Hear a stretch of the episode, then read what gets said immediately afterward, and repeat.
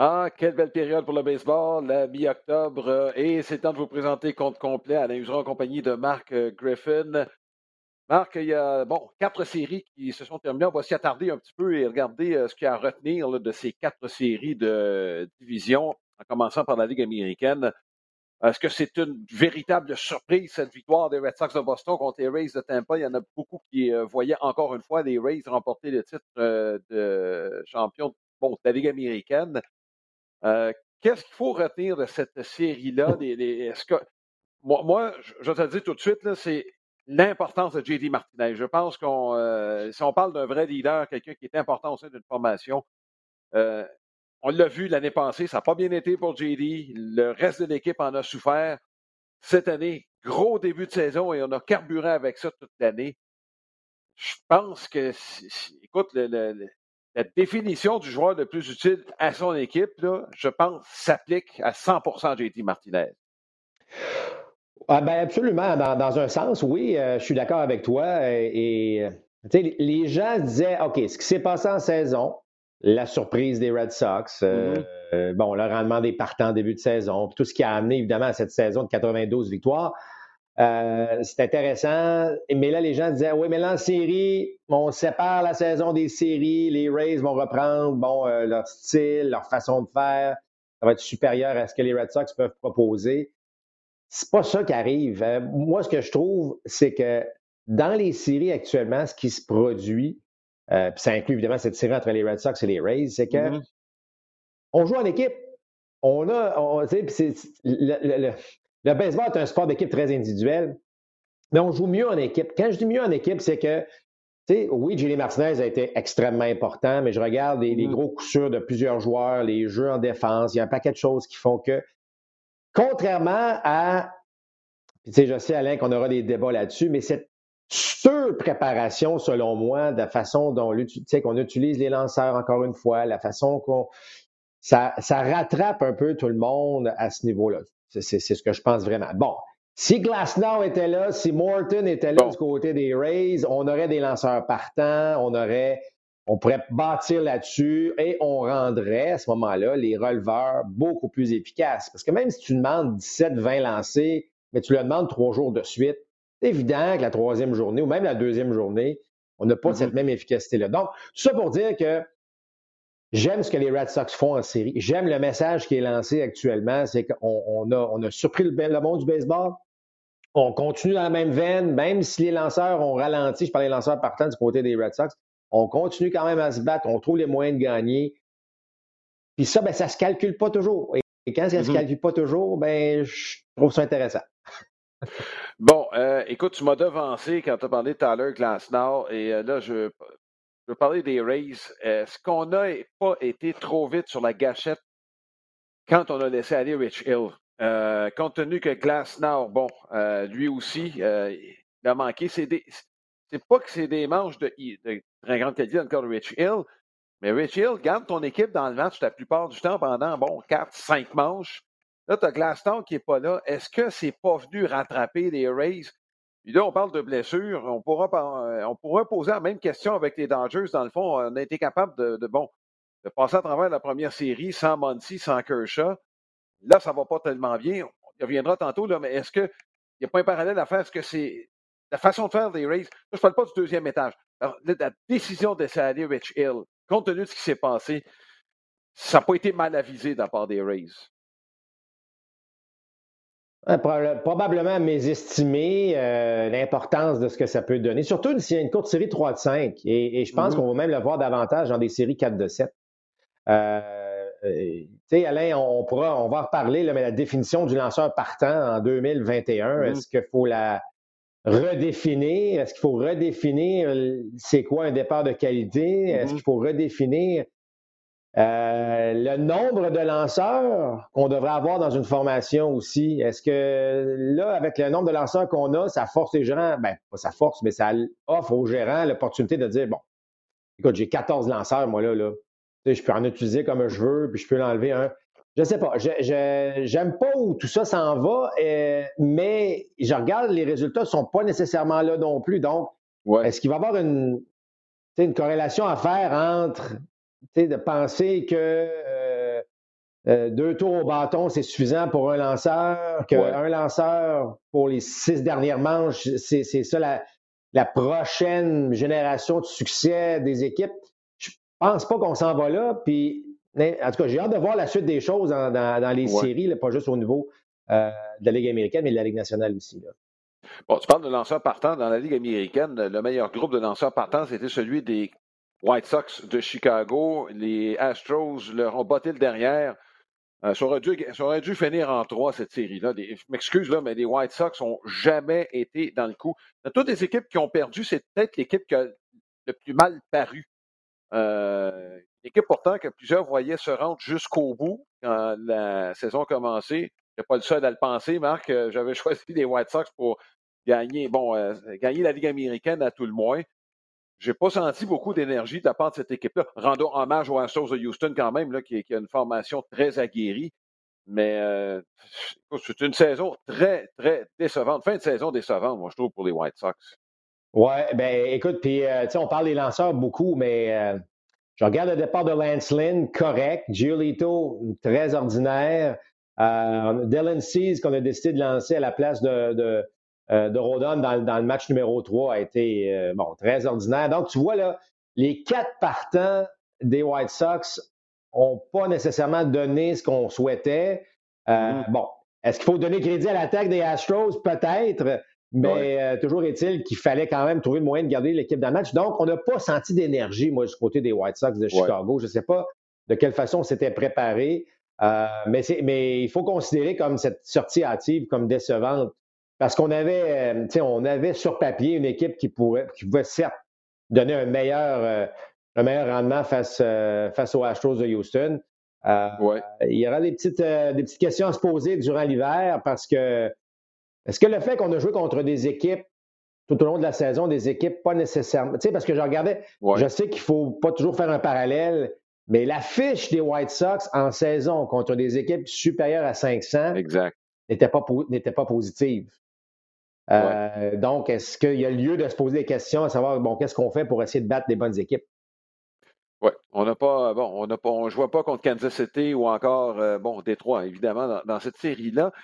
Ce qui m'amène à la question suivante. Je regarde les équipes, les équipes qui ont été éliminées. Bon, White Sox, Milwaukee, les Rays dans une certaine mesure. Les trois équipes se sont qualifiées très tôt en étant assurées de leur position très tôt est-ce que ça n'a pas finalement nuit au momentum de ces trois équipes-là rendues en série? Bien, la question est très pertinente. Euh, puis je vous dirais que le plus gros du travail d'un gérant, c'est exactement ça. C'est comment amener ton équipe à être à son meilleur lorsque les séries commencent, lorsque ça fait quatre semaines, six semaines, huit semaines quand tu es déjà assuré euh, du championnat de, ta division c'est pas facile. Et même pour les joueurs, c'est pas évident. Puis là, mm-hmm. comment, comment t'assurer que, comment t'assurer que les joueurs sont dans des bonnes séquences? C'est des, choses qui sont incontrôlables, mais euh, la question se pose. Puis là, évidemment, on ne fera pas exprès pour perdre, pour rendre ça serré, là, pour, être, pour, avoir des matchs qui ont, qui ont de l'allure en fin de saison. Mais ce sont des défis euh, énormes. Et euh, oui, il y a lieu de se poser la question, est-ce que ça n'a pas pu nuire, évidemment, à tout ça, ben écoute, ça reste à voir. Regarde les Cards, ils ont gagné 17 de suite. Ils étaient vraiment dans une belle séquence. Mais là, c'était une série de un match. Évidemment, c'était, en fait, c'était pas une série, c'était un match. Euh, là, c'est un peu différent. Lorsque tu as quand même une série de 3 de 5, tu as peut-être un peu le, temps de, t'installer ou de réagir si ça va moins bien dans le match numéro 1. Mm-hmm. Euh, mais euh, je ne suis pas certain, Alec, qu'il y a des solutions parfaites à, ce, à ta question, en fait. Oui, effectivement. Je, écoute, je posais la question et c'est juste que, bon, cette année, on s'en aperçoit, il y a des équipes, effectivement, qui ont vogué au cours des dernières semaines, qui, oups, rendu en série, se sont fait débarquer. Une de ces équipes, ce sont les Brewers de Milwaukee. Euh, écoute, on a manqué d'essence chez, les Brewers. Il n'y a pas eu beaucoup de points. Mais il y a deux choses que je retiens. C'est en as parlé un peu, le rendement de Christy Yelich. Euh, c'est un joueur clé dans cette série-là. C'est supposé de l'être. Il n'a pas fait grand-chose.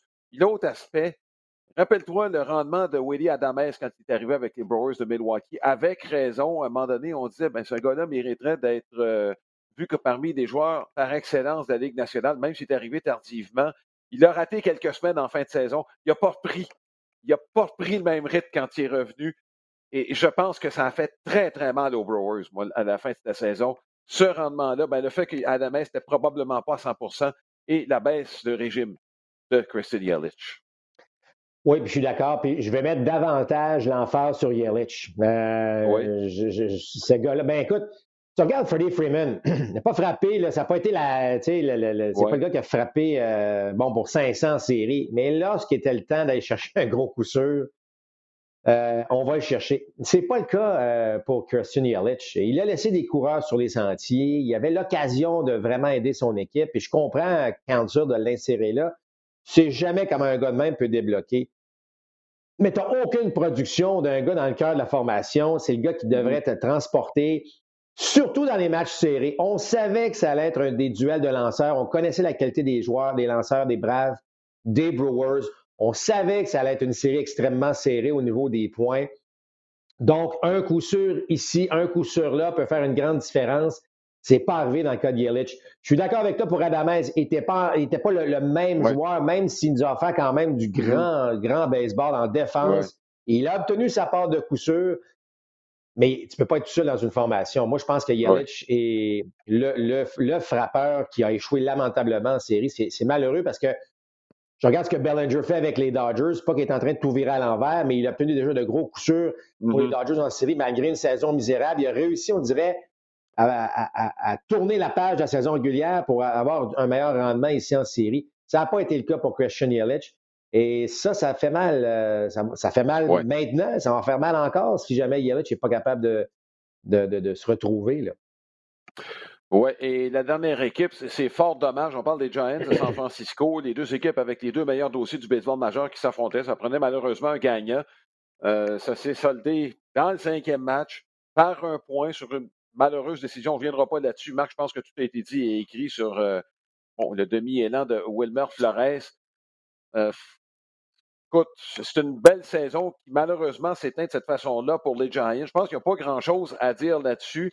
On pourrait revenir sur le format des séries qui a fait en sorte que les deux équipes avec les meilleures fiches se sont affrontées. Je pense que le commentaire de Max Scherzer, on en a parlé du format des séries, Marc.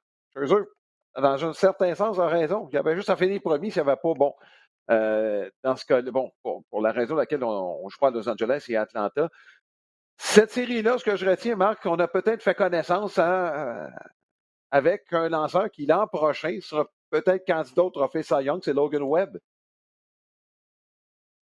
Absolument. Euh, on a compris un peu pourquoi les Giants avaient connu une, belle saison.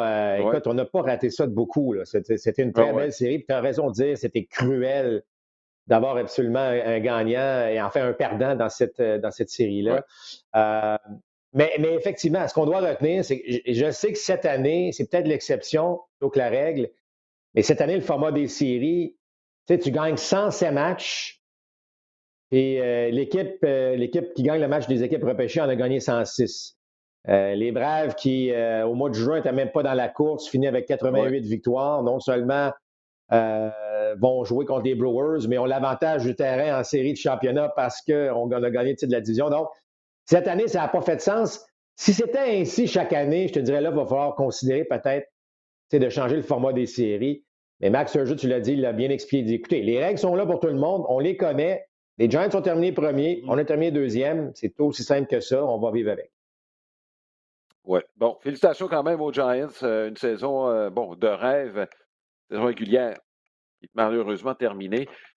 Les séries de championnat, euh, bon, d'abord, Boston-Houston, on s'en va au, Fenway Park, c'est 1-1 dans cette série, mais c'est drôle, l'énergie que je ressens, ça pourrait être 2-0 Red Sox, puis euh, l'énergie ne serait pas différente. Je ne sais pas si c'est ce que tu perçois aussi, Marc, mais euh, aussi étonnant que ça puisse paraître. Moi, j'avais choisi Houston très tôt parce que je me disais qu'on est mieux placé quant au personnel de lanceurs. Mais j'ai l'impression qu'on a reviré cette boue complètement chez les Red Sox de Boston et peut-être par la propre faute des Astros de Houston. Pas sûr qu'on a si bien géré que ça, des lanceurs, moi, dans les deux premiers matchs. Ah, les lanceurs. C'est vraiment le sujet de l'heure dans le baseball. Hein. L'utilisation des lanceurs, euh, c'est vraiment, vraiment le, sujet chaud. Euh, par contre, il y, a, des choses intéressantes, c'est que les statistiques avancées, la préparation a apporté beaucoup au baseball. Mais il y a des choses, puis je sais, Alain, que bon, on est en train de casser, de calculer et quantifier tout ça ou d'une manière quelconque, mais la synergie d'une équipe, il y a quelque chose derrière ça. Il y a, quelque chose derrière le succès d'une équipe. Euh, puis, tu sais, on peut étudier chacune des équipes gagnantes chaque année, puis oui, on pourrait dire, bon, l'utilisation de tel joueur ou le, tel joueur a été bien meilleur qu'on pensait, mais à quelque part, là, quand un groupe de 26 gars en mission, euh, il y a quelque chose qui se passe. Mais il, se passe quelque chose avec les Red Sox de Boston cette année. C'est une équipe Cendrillon de la Ligue américaine. Euh, on, a, battu les, grosses équipes pour se rendre là. On a, euh, alors, faut pas négliger cet aspect-là. C'est ce que je veux dire. Il faut pas négliger l'aspect de, des gars qui, tirent dans le même sens. Puis en anglais, l'expression, c'est pick each other up. Un gars qui est chaud au bâton, le gars en arrière va faire le travail. C'est aussi simple que ça. Tu commets une erreur, ben, la manche suivante, il se passe quelque chose qu'on on sent ça mm-hmm. plus chez les Red Sox de Boston. Et tu sais, la perte de McCullers, là, par de lanceur partant, ben, tu es obligé de mettre un Valdez comme premier partant, mais on ne l'a pas senti très, très alerte. Est-ce que le fait qu'on la mm-hmm. pression d'être soudainement celui sur qui on compte, il n'y a pas de Verlander, il n'y a pas de Cole, il n'y a pas de McCullers, et là, soudainement, Valdez devient euh, celui qui doit, qui doit livrer la marchandise. Whoop, tu tombes avec Garcia dans le match numéro 2. Il n'y a, pas un frappeur des, Red Sox qui est intimidé par qui que ce soit en ce moment. Alors, moi, je pense que cet aspect-là devient intéressant. Bon, Chris Sell, est-ce qu'il a bien lancé? Pas vraiment, on peut, mais moi, je pense qu'il peut, encore nous sortir un, bon départ. Nate Evaldi a été très bon, un des rares lanceurs de la Ligue américaine qui lance plus de cinq manches. tu sais, le fameux doute, quand on dit un doute qui, comme, qui s'installe, ça n'intimide pas nécessairement les Astros au point de se dire euh, on n'est plus là. Mais je te dis juste que soudainement, il y a, comme tu l'as dit, il y a une énergie qui a été transportée vers les Red Sox. Mm-hmm. Et le match numéro 3 va devenir, euh, va devenir fort important pour euh, justement cette, ce message, cette énergie du côté des Red Sox. Est-ce qu'on peut le transporter dès le premier match? Et là, vraiment créer le doute chez les Astros. Oui, mais écoute, il y a des choses intéressantes qui ont été dites après le deuxième match. Euh, Reddy qui est arrivé en relève, même lorsque ça s'est fait, on s'est posé la question si c'était pertinent, si c'est pas un releveur qui aurait dû. Et là, ben, Odo Reddy, semble-t-il, c'est lui qui devait commencer le match numéro 4. Je regarde l'alignement, on va se tourner vers Zach Greinke, qui n'était pas supposé d'être euh, une des options. Si ce n'était pas le cas, Marc, je ne sais pas ce qu'il fait dans la formation, bien honnêtement. comme releveur, je ne suis pas convaincu. Il a le profil de l'emploi. Si on regarde les lanceurs euh, actuellement, on est mieux disposé chez les Red Sox de Boston. Si Eduardo Rodriguez va commencer le match numéro 3, on présume, je ne sais pas quel est le plan, est-ce qu'on gère un match à la fois? Est-ce qu'on va garder Nick Pivetta de côté pour le match numéro 4 ou encore c'est notre première option si Rodriguez se plante? Euh, la question est encore ouverte. Je, vous précise qu'on est lundi matin, donc euh, il y a des choses qui peuvent changer dans les prochaines heures. Mais bon, il y a des secrets d'État présentement. Et je pense pour les gérants d'estrade. On nous en donne pas mal au cours des séries. ah oui. Ben, ben moi, je pense que c'est le cas, Alain. Euh, Rodriguez commence, si jamais, si jamais, si on se fie à ce qui s'est passé depuis le début, si on lance juste deux ou trois manches, c'est Pivetta qui lance les ah manches. Euh, ah, selon moi, c'est ça. En fait, c'est pas ça que je ferais comme décision. Moi, ça serait Pivetta qui commencerait le match numéro 3. Je me suis jamais caché de, de, pencher de ce côté-là. Mais euh, j'ai l'impression que ça pourrait être ça. Lorsque, aussitôt que j'ai entendu que Rodriguez était lanceur partant, selon moi, ça serait euh, la possibilité. Jamais Rodriguez, par contre, euh, lance, bon, cinq manches. On est rendu que cinq manches, c'est un départ de qualité dans nos têtes. Là. ben là, Pivetta probablement ne lancerait pas. Donc, lui serait l'option pour le, le, match numéro 4 à ce moment-là. Mais Écoute, Alain, on est loin, là.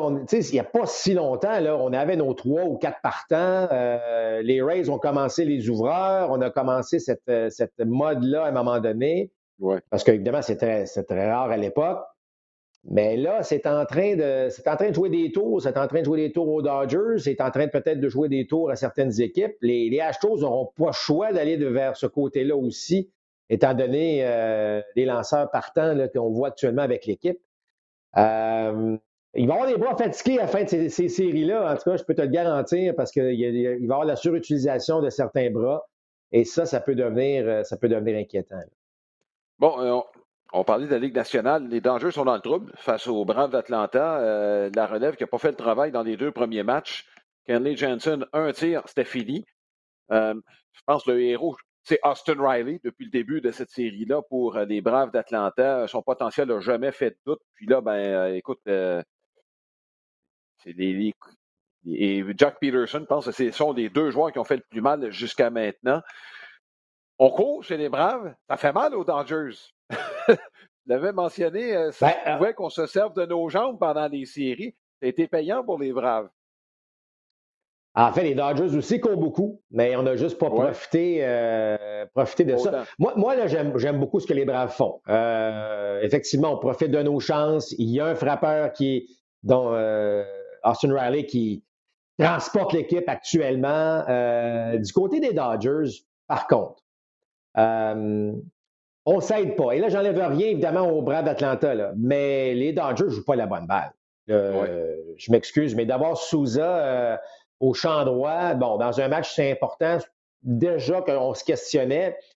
Mais allez, il y a un relais de 160 pieds à faire vers le marbre. N'importe quel relais qui a de l'allure, on retire le coureur au marbre. La balle fait deux bons sur un relais de 60 pieds. Euh, la balle frappait par, euh, en, fin de match par Rosario contre Jansen. Bon, les gens disent Seger aurait pu. écoute, la balle est sortie à 107 000 à ah l'heure du bâton. Là. Je veux dire, à quelque part, ce n'est pas un jeu facile. Euh, mais les Dodgers, ils ont deux coups sûrs depuis le début de la série avec des courants en position de marquer. on en a eu des occasions en or. L'utilisation d'Orias fait encore jaser un partant que tu mets. Alors, je peux comprendre que Max euh, Scherzer disait Ah, mon champion, mon bras, il n'est pas fort. Il avait quand même juste 60, quoi, 75, 76 lancés. Euh, en l'enlevant tôt, ben là, ben c'est Gratterol plus tôt, c'est Trinan plus tôt. Là, il manquait, il, il, y avait un trou, là. Alors, on met un partant, même si Urias a déjà agi en releveur, il a commencé tous ses matchs cette année en saison régulière. Tu déplaces un gars hors de, son, de sa zone de confort, même s'il a un petit peu d'expérience, ça vient, ça coûte cher. Fait je reviens à ma surpréparation. euh, des fois, je me dis, je suis pas certain. Pourquoi avoir enlevé Jansen à la fin? Euh, c'est-à-dire, pourquoi avoir amené Jansen avec deux retraits? Ouais. lançait encore des, des, 103 000 à l'heure. Euh, euh, lançait encore très bien. Il avait certainement l'étoffe de finir la manche. Je ne vous dis pas qu'il n'aurait pas donné le coup sûr à Rosario, mais je m'explique mal. Est-ce que si on dit, ben, si on perd, on perd avec notre meilleur sur un tir?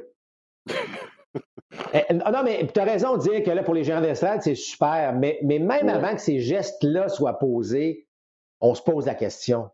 Tu sais, lorsque Urias est arrivé au monticule, hein, il y en a plusieurs qui disaient eh, c'est ah pas certain que c'est le bon gars qui est là. Et lorsqu'on a amené Jensen, c'est vrai là, que Dave Roberts va dire écoute, j'ai amené mon meilleur. Mais Grattera, l'étoffe d'un releveur numéro un. Ben euh, est-ce, que, est que, Rosario, je sais que Rosario est dans une très, très bonne séquence. Oui. Mais est-ce qu'il est moins bon à retirer Rosario? Est-ce que Gratterol est moins bon que Jansen qui arrive, qui lance ben, avec moins de vélocité, qui, a été très efficace? Mais en tout cas, il, il, se passe des choses chez les Dodgers où on, doit remettre en question certaines décisions. Puis je sais que ces décisions-là sont prises avant le match. Puis c'est ça, encore une fois, qui ramène le débat en disant pouvez-vous gérer un match sur l'état de la situation et non mm-hmm.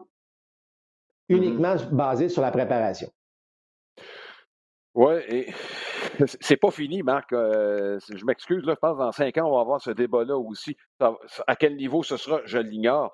Mais là, le problème des Dodgers, on manque cruellement Max Monty, comme tu l'as mentionné, avec des coureurs sur les buts. Euh, puis, moi, ce que je ne comprends pas, c'est comment ça se fait qu'on soustrait AJ Pollock face à certains droitiers. Sa fiche est bonne contre des droitiers dans l'ensemble. On le fait depuis qu'il est avec les Dodgers.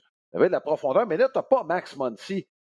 Euh, Pollock, c'est pas un trou dans l'alignement. On a de la misère. Je ne la comprends pas, celle-là, Marc. Tu as parlé de la présence de Souza, effectivement. Ron Washington, écoute, c'est le gars le plus béni des dieux aujourd'hui au moment où on se parle. Il pas d'affaire envoyer le coureur au marbre. Il l'a fait quand même parce que, bon, tu avais besoin d'un point. C'est un des. Bon, donc là, c'est un des instructeurs au troisième qui prend le plus de risques dans le baseball majeur. Lui, il pense qu'il a 30% des chances de marquer, il va l'envoyer. Bon, C'est dans sa tête, lui. Il faut euh, mettre de la pression sur l'adversaire. Mais, mais tu as raison, il y a un paquet de choses sur lesquelles je m'interroge aussi sur les Dodgers. Et le gros point d'interrogation au moment où on se parle, qui va amorcer le match numéro 4? il faut gagner le match numéro 3 avant de penser qu'il va commencer le match numéro 4. Puis euh, on s'entend que le match numéro 3, c'est le match pivot. Là. Parce que si les Braves gagnent le premier match à 0-3, ça devient extrêmement difficile avec la qualité des lanceurs partant des Braves. Ouais, mais, Charlie Martin qui est là en passant hein, pour les Braves. Euh, donc, ça devient. Écoute, ce que je trouve, ce qui se passe dans le baseball, il y a deux éléments. Un, quelle est la valeur réelle des lanceurs partants en ce moment? Quelle est la valeur réelle? Parce que là, moi, si j'étais un lanceur partant, là, je commençais à m'inquiéter, m'inquiéter du portrait que, que, mon sport me donne. Et euh, à la limite, ça pourrait même influencer le salaire de ces gars-là. On va-tu donner encore 25-30 millions, Alain, à un gars qui va lancer 5 manches sur 35 départs? Non, mais la question est vraiment. Puis, là, après ben, ça, le releveur là, qui dit Moi, je, je, lance à tous les jours, là, euh, ben, moi, je veux plus d'argent aussi, mais si je lance à tous les jours, est-ce que mon bras va être en mesure euh, de traverser, de passer au travers des longues saisons comme ça? Alors, il y a comme un espèce de changement que j'aime pas. Pour bien bien honnête, j'aime pas ce changement-là. J'ai pas de problème avec les défenses adaptées. J'ai pas de problème avec un paquet de facteurs que dans le baseball et que je sais qu'il y a des gens qui, qui n'aiment moins. Mais il y a un élément qui. Ben, enfin, il y en a plus qu'un, mais un élément qui m'inquiète, c'est l'utilisation des lanceurs à ce niveau-là.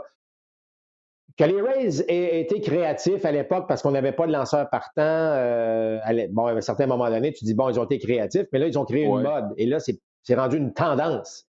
Euh, et là, ben, je comprends que ça coûte pas mal moins cher de payer un releveur à une coupe de millions par année qu'un partant qui en coûte 20-25, euh, puis tu as autant d'efficacité. Mais à un moment donné, il va falloir réaliser que ça n'a ça pas d'allure. Puis, euh, alors, si le baseball reste ainsi, en fait, pour ne pas dénaturer le baseball, il y a peut-être plusieurs solutions euh, qui pourrait forcer les organisations à redévelopper des lanceurs partants qui, lorsqu'ils commencent, peuvent au moins espérer lancer 7, 8 ou mm-hmm. peut-être même 9 manches. Alain, est-ce qu'on ne serait pas obligé de... Si on réduisait le nombre de lanceurs, ça pourrait donner une occasion euh, au gars de dire là, il va falloir que je sois un petit peu plus mm-hmm. patient, sinon je vais manquer un moment. Il y a des solutions, puis euh, ben, les, autres solutions, on, on, sait fort bien là, que c'est au niveau du, au niveau du temps qu'on prend pour effectuer chacun des tirs, mais ça, c'est un autre débat. mais ça reste que euh, c'est un élément. J'aime pas où on s'en va euh, avec ça. Puis euh, j'espère que c'est plus l'exception cette année que la règle des prochaines années. Oui, mais sur le plan financier, tu as un bon point quand même, parce que tu regardes, je fais juste regarder, bon, un lanceur de pointe, c'est rendu qui va lancer à peu près quoi? 200, 210 manches, là, c'est à peu près les, bon, à peu près ce qu'on va avoir. Gros maximum. Il n'y en a pas beaucoup qui atteignent les 200 manches. Mais admettons qu'on y va là avec un salaire de 30 millions pour 200 manches. Tu prends trois releveurs qui lancent 65 manches, là. Tous les trois ensemble, tu ne te rends pas à 30 millions. Je m'excuse, là. Il y a le ah, ben, lanceur de ben, relève. Tu même pas proche.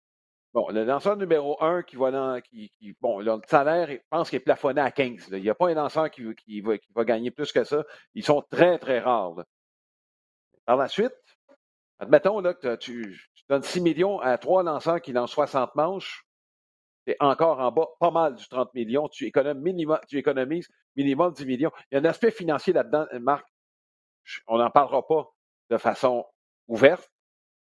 Je suis convaincu que ça rentre dans l'équation au sein de certaines organisations.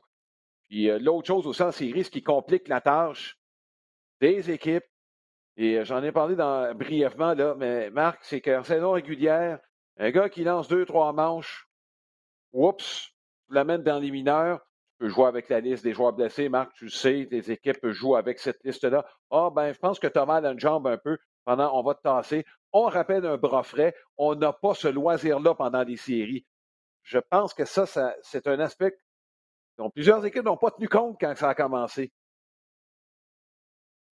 Oui, ben effectivement, c'est tout ça qui s'accumule. Tout ce, que tu, ce que tu viens de mentionner, ben là, ça s'accumule, puis là, on se retrouve dans des situations. Écoute, on est juste en série de championnat, là. Il y a juste mm-hmm. euh, deux matchs de jouer, là. Alors, si on étire les séries, tu as un autre quatre, peut-être cinq matchs, puis là, le gagnant s'en va en série mondiale. Tu vas arriver comment? Mm-hmm. tu vas arriver comment avec tes lanceurs à la fin? Là?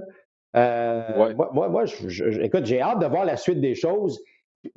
Puis l'autre aspect, là, Alain, bon, ce qu'on a vu au jour, là, avec, évidemment, on ne peut pas savoir qu'un lanceur se blesse, mais, euh, mais d'avoir amené un lanceur puis lui donner tout le temps nécessaire à s'échauffer, euh, bon, est-ce qu'à est ce moment-là, il n'y aurait pas, je dirais pas une règle, mais un, un gros bon sens où amène un releveur qui lui prend 15, 20 lancers maximum, euh, maximum à s'échauffer. Puis l'autre affaire aussi, c'est qu'un un, lanceur, euh, euh, pourquoi qu'on ne réduirait pas le nombre de tirs qu'on a aussi entre les manches? parce que normalement, on devrait calculer le temps entre les manches, mais on ne le fait pas. Puis là, la télévision nationale, ben, c'est des pauses de trois minutes. Fait que le lanceur, ben, il prend son temps. Puis c'est toujours on nivelle par le bas avec. Euh, tu sais, je sais que les gens se plaignent beaucoup des matchs de 4 heures puis 4 heures et demie, même s'il y a des fins de match tout à fait sensationnelles. Évidemment, ce sera pour un autre balado, là, mais il y a des solutions, euh, honnêtement, là, qui pourraient être appliquées, qui, vont, qui pourraient aider, euh, qui pourraient aider cette situation-là pour, pour, que le baseball puisse bien, bien vieillir. Oui. Euh, juste terminer pour euh, l'aspect dont j'ai parlé tantôt sur les releveurs. Un exemple concret de ce que je vais illustrer, par exemple, un Tanner Hawk qui lance trois manches, tu sais qu'il ne sera pas disponible le lendemain. Bon, ben, écoute, en temps, en temps régulier, on pourrait le descendre dans les ligues mineures et rappeler un Philippe Valdez pour le lendemain, par exemple, qu'on n'a pas le loisir de faire en série d'après-saison parce que tu es pris avec ton alignement des 26 joueurs. Il y a, des règles, tu ne peux pas le rappeler dix jours après, ce qui limiterait peut-être la façon de faire. comme je le mentionnais, on joue avec la liste des joueurs blessés pas mal souvent au baseball majeur, de sorte que est capable de contourner les règlements. Bon, euh, quelques changements, Marc, à venir ou euh, qui ont été annoncés. Mike Shield, bon, euh, c'était un congédiement qui a surpris pas mal de monde. Il semble-t-il qu'il y a déjà des équipes intéressées, particulièrement les Padres de San Diego. C'est un gars d'organisation, Mike Shield. Est-ce que, comme gérant, il a assez gagné ses lettres de noblesse pour qu'une équipe, il puisse aider une autre équipe? Ben, moi, je pense qu'il a assez d'expérience. Euh, écoute, euh, oui, il n'a pas été là longtemps, mais il a été là dans des moments très difficiles. Bon, on a traversé la COVID, euh, ça, reste, mm-hmm. ça reste un élément important. Là.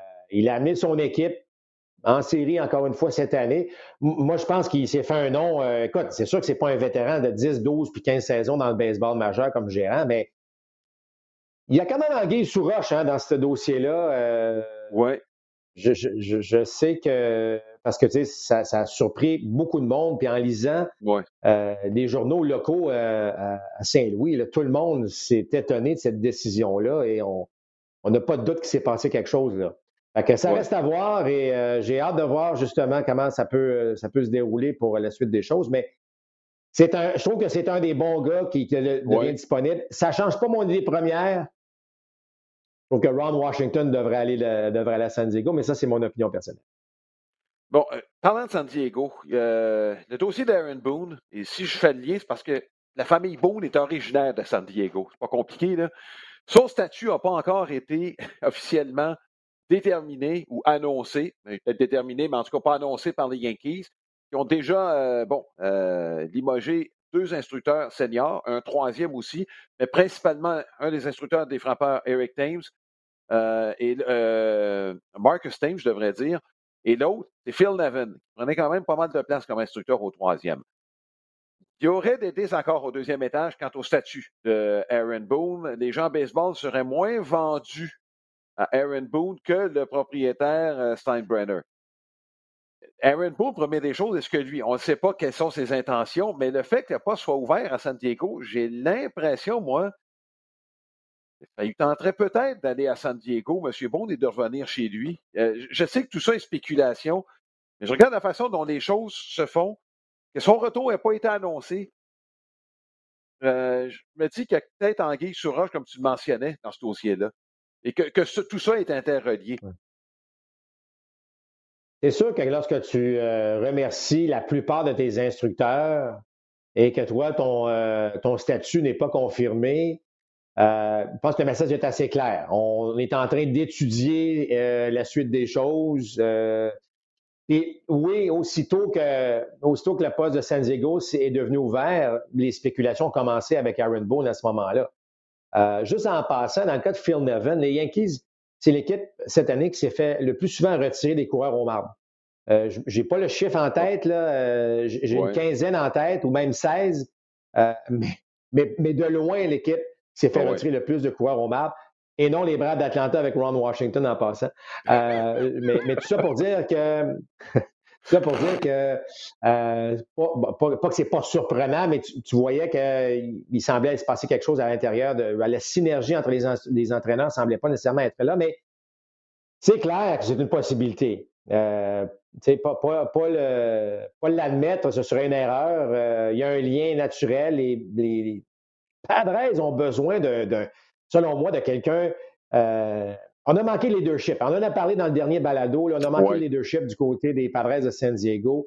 Et, parfois, le leadership vient du gérant. Euh, et, le gérant peut amener des gars d'expérience là-bas à devenir des leaders. Bon, est-ce que, est que Mike Shield est, est l'homme tout désigné pour ça ou Aaron Boone, qui arrive des Yankees de New York, qui a de l'expérience, qui a mm. pas mal fait du tout avec les Yankees, mais qui ne les a pas amenés nécessairement plus loin, mais qui arrive quand même avec un bagage euh, intéressant. Est-ce que ça, c'est vendeur? Est-ce que ça, c'est auprès d'un Manny Machado, de Fernando Tatis? Est-ce que c'est euh, est-ce que c'est bon? Parce que tu, regardes les gars que tu as signés à long terme là, avec les Padres, puis tu dis quel profil de gérant serait le meilleur pour que ces gars-là puissent vraiment exploiter leur force au maximum. C'est ça qu'il faut que tu regardes. Parce que si Mike Shields entend, je dis n'importe quoi là, ok, je dis vraiment n'importe quoi, mais mm-hmm. si Mike Shields entend moins bien avec des joueurs latins, c'est pas vrai là. Je veux juste dire, si tu l'amèneras pas alors que tu alors que c'est Tatis, c'est Machado, bon, mais, alors il faut que tu arrives avec quelqu'un qui va permettre à ces gars-là d'être encore meilleurs, d'être encore plus confortables. Euh, de, de, de, tu comprends ce que je veux dire? Alors, alors oui, il y a un fit naturel au niveau, bon, euh, Boone San Diego, euh, Boone Yankees expérience, mais la vraie question, c'est est-ce que je peux amener mes meilleurs joueurs à être les meilleurs l'année prochaine, puis amener mon équipe, évidemment, à battre les Giants et les, Dodgers? Mm-hmm.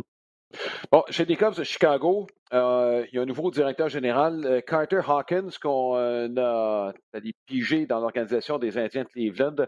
Hawkins a touché à peu près tous les aspects du baseball, le euh, développement des joueurs, recrutement, bon, etc., etc.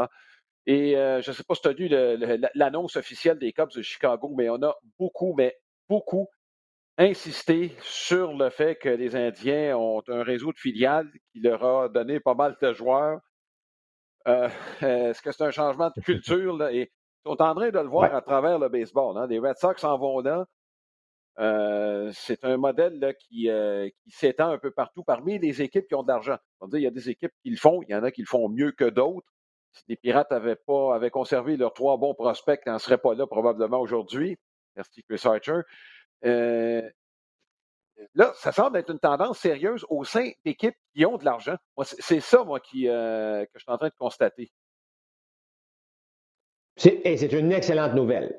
C'est une excellente nouvelle parce que euh, même les équipes qui ont de l'argent, ça leur permet justement d'aller chercher le gros nom. Tu sais, c'est pas juste quand tu vas, tu fais une transaction, c'est pas parce que tu es riche, c'est parce que tu as des prospects à donner, parce que ce que tu recherches quand tu vas échanger un Max, euh, tu vas chercher un Max euh, Scherzer ou tu vas chercher, je sais pas moi, des, des, des, des, noms, des, grands noms de ce monde, c'est pas nécessairement parce que tu as de l'argent. L'argent, tu peux pas l'acheter, c'est une transaction mais tu es capable de donner des joueurs d'avenir. Euh, alors, quelle beauté! Là, tu combines développement, donc un réseau de filiales hors pair, et tu as les moyens. Alors, c'est la combinaison gagnante. Imaginez des Rays avec un peu de moyens.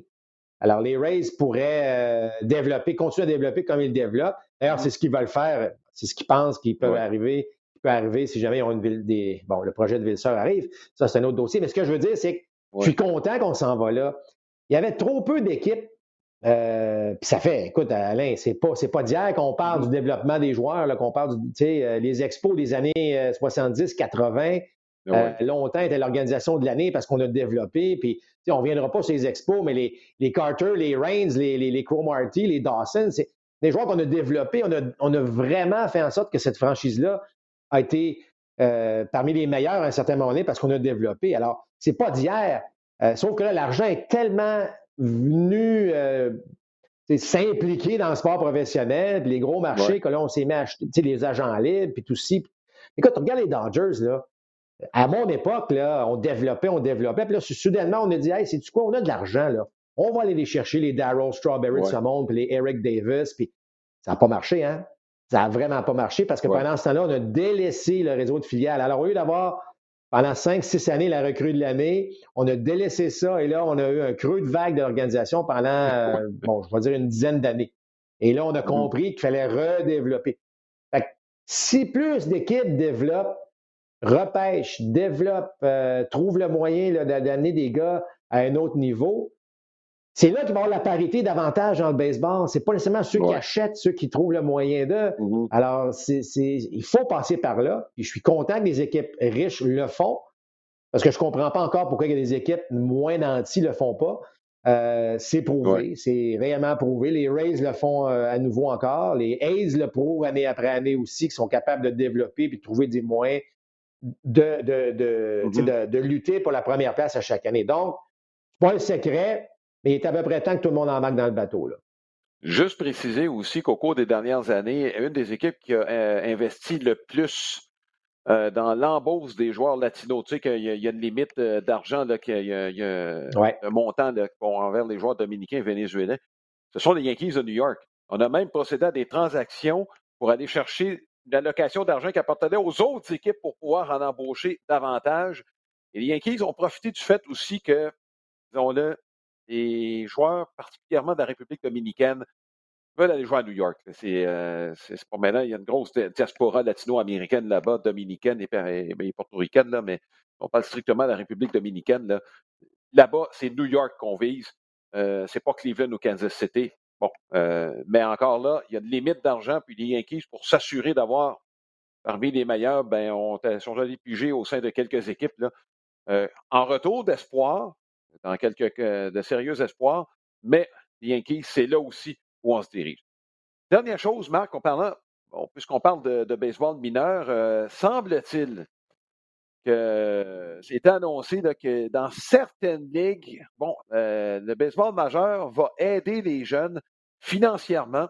On n'augmentera pas leur salaire, mais on va leur permettre peut-être de se soulager davantage en leur permettant de leur, en leur fournissant en fait un endroit où habiter. On n'a pas annoncé de quelle ligue. Ce ne sont pas toutes les ligues qui sont soumises, soumises à cette annonce-là. On peut penser que ce sont les ligues des, ligues, au début, des ligues de recrues et des ligues de A faible où ça va se passer. Écoute, c'est un pas dans la bonne direction. Il euh, n'y a pas de doute là-dessus. Euh, qu'on injecte des sous dans les ligues mineures, c'est déjà un pas de géant. Euh, parce que vous savez, les ligues professionnelles mineures, épouvantable. Il n'y a pas, pas d'autre mot à dire. C'est bien plus. Euh, on est très loin du salaire minimum. Euh, tu ne peux pas gagner ta vie dans, le baseball professionnel mineur. Tout est fait, tout est, est, bâti pour que tu fasses les majeurs après six ans. Un gars qui ne peut pas traîner bien plus que six ans, s'il traîne, c'est parce qu'il est bien spécial, mais, mais il ne fera pas beaucoup d'argent. C'est pas, je veux dire, il va avoir 30 ans, là, puis c'est beau s'il va avoir fait 30 000 par année. Euh, au cours des deux, trois dernières années. Puis encore, ça, c'est s'il a réussi à faire euh, le 40 joueurs une mm. fois ou deux. Là. Donc, pour les ligues recrues, Alain, quand tu signes, euh, tu parlais de la République dominicaine, on sort un jeune de la République dominicaine à 16 ans, il n'est pas nécessairement prêt déjà à avoir un salaire, c'est-à-dire, oui, d'avoir un salaire, mais d'aller lui-même se loger puis se nourrir. bon, on parle des joueurs, des jeunes joueurs qui sont repêchés via l'école secondaire c'est pas toujours évident. Donc, qu'on aide les ligues recrues à loger et j'espère nourrir, parce que ça vient avec, selon moi, euh, j'espère qu'on va pouvoir loger et nourrir cet ensemble de joueurs-là.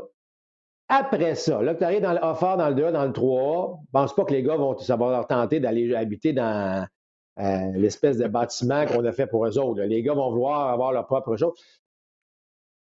C'est un pas dans la bonne direction, Alain, mais le nerf de la guerre reste les salaires. Et, euh, si on peut dire, bien écoutez, Ligue recrues, en fait, ce qu'on peut appeler short season, donc les, saisons courtes, là, de, là, je pense que ça vaut la peine d'aider les jeunes à habiter dans des endroits qui sont, euh, qui sont parfaitement adaptés pour eux euh, et qu'on puisse les nourrir. Ça, ça, si on peut faire ça, là, j'ai mm. pas de problème.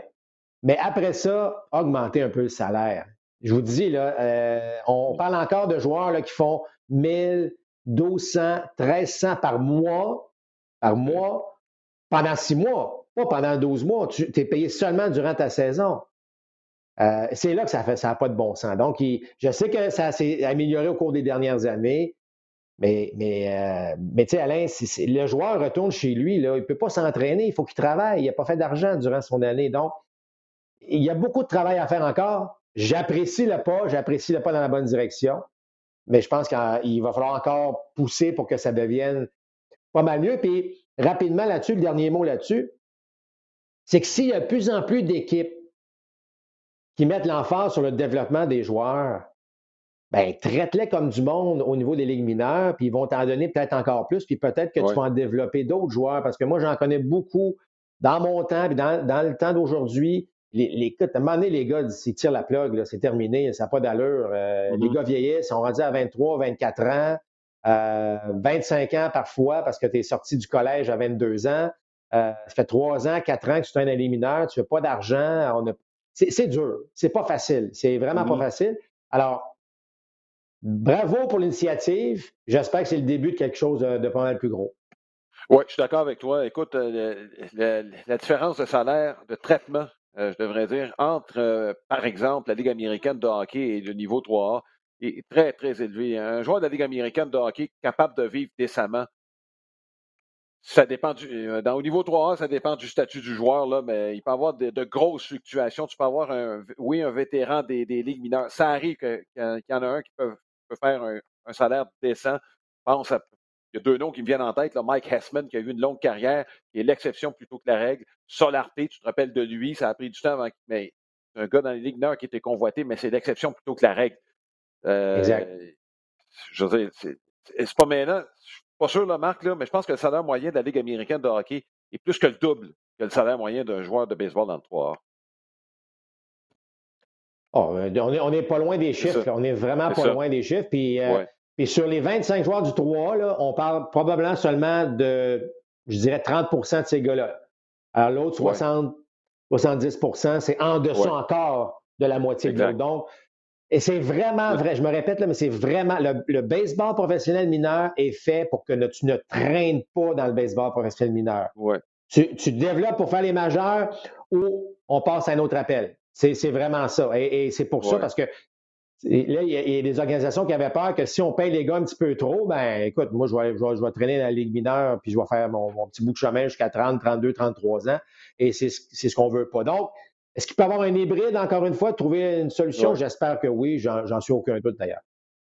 Oui, j'avoue que cet argument-là me laisse perplexe un peu, là, parce que, bon, à partir du moment où le joueur n'a plus d'utilité pour une organisation, même s'il veut continuer de jouer, je me dis, on va le laisser aller.